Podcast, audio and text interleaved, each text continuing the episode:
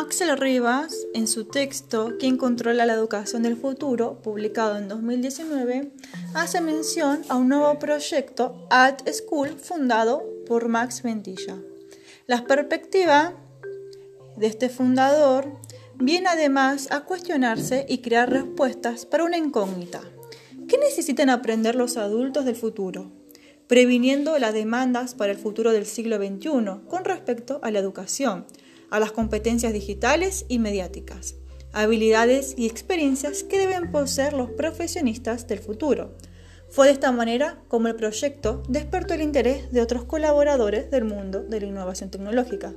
Este texto fue extraído de la página digital MIL Global Understanding.